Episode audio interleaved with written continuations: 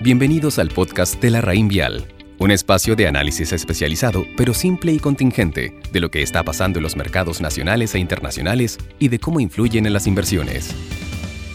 Buenos días, les habla Matías Domínguez, analista de activos alternativos de la Rain Vial Estrategia. Hoy jueves 4 de junio les voy a comentar respecto de estrategias de activos alternativos que pueden aprovechar de mejor forma el escenario en el que nos encontramos actualmente. Son múltiples los estudios de gestión de portafolio que proponen a los activos alternativos como un instrumento de inversión para mejorar la relación de riesgo-retorno de las carteras, junto con disminuir la correlación con el mercado. Es por esta misma razón que hemos diseñado programas de alternativos, los cuales incluyen estrategias que se benefician de distintos ciclos económicos. Para respaldar este punto, hicimos un análisis estadístico de cómo han rentado las distintas estrategias para los próximos 10 años de haber invertido en periodos normales versus habiendo invertido en periodos de recesión o crisis financiera. De los resultados apreciamos que son dos las estrategias que generan un premio significativo por invertir en años de crisis. Estas son la deuda distressed y private equity buyout. Por un lado, la deuda distressed ha rentado un 16% analizado, lo que corresponde a un premio de 510 puntos base por sobre el retorno generado si se hubiese invertido en un año normal.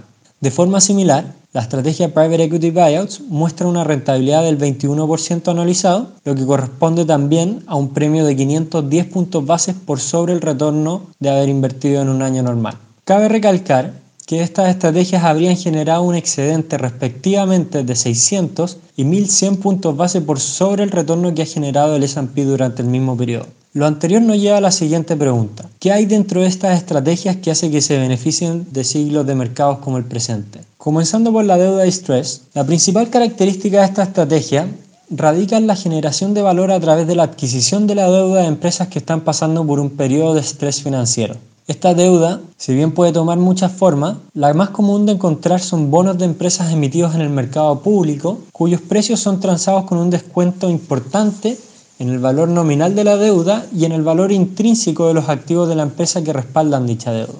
Una vez calculado el descuento y adquirida la deuda, la generación de valor para el adquiriente del bono se produce generalmente en dos escenarios. En primer lugar, en un evento de recuperación de flujo de caja de la empresa, lo que se traduciría en una mayor probabilidad de cumplir con el pago de obligaciones y por ende se apreciaría el valor del bono adquirido. Y en segundo lugar, en un evento de reestructuración o liquidación de la empresa. En caso de reestructurarse la empresa, la apreciación de la inversión se genera a partir de que el bono adquirido pasa a tomar una mayor participación en el nuevo balance de la empresa, debido a la dilución de los accionistas durante la reestructuración. En otras palabras, la nueva deuda estará respaldada con una mayor participación de los activos. En algunas circunstancias, aquellos que originalmente eran acreedores de la deuda incluso podrían llegar a tener participación de las utilidades en caso de quedar como accionistas después de la reestructuración. En cualquiera de los casos, para generar valor, la clave está en poder definir el descuento óptimo para adquirir esta deuda.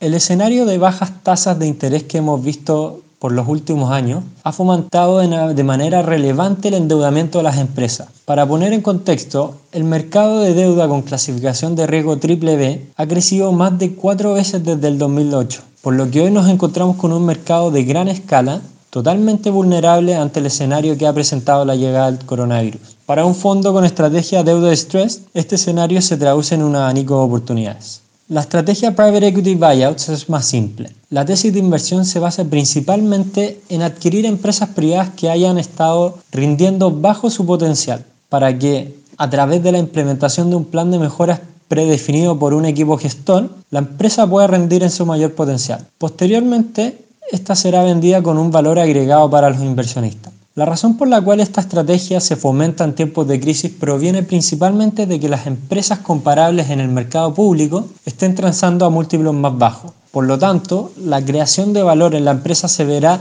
no solo provocada por una mayor eficiencia interna, sino que también por una expansión en el múltiplo que se hará con la recuperación de la economía a través del tiempo. Como lo mencioné al principio, para aquellos inversionistas que tienen la capacidad de renunciar a su liquidez, estas son dos estrategias que protegen y ayudan a recuperar las carteras. No obstante, para aprovechar el potencial de ambas estrategias, es necesario saber elegir el fondo con el gestor adecuado. Dicho esto, cualquier duda que tengan al respecto o necesidad de recomendaciones de fondos para crear sus programas de alternativos con exposición a las estrategias mencionadas, no duden en contactarnos. Que tengan un muy buen día.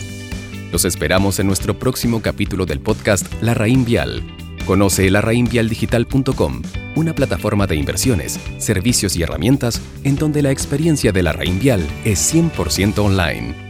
Infórmese de las características esenciales de la inversión en estos fondos mutuos, las que se encuentran contenidas en sus reglamentos internos. La rentabilidad o ganancia obtenida en el pasado por estos fondos no garantiza que ésta se repita en el futuro. Los valores de las cuotas de los fondos mutuos son variables. La rentabilidad es fluctuante, por lo que nada garantiza que las rentabilidades pasadas se mantengan en el futuro.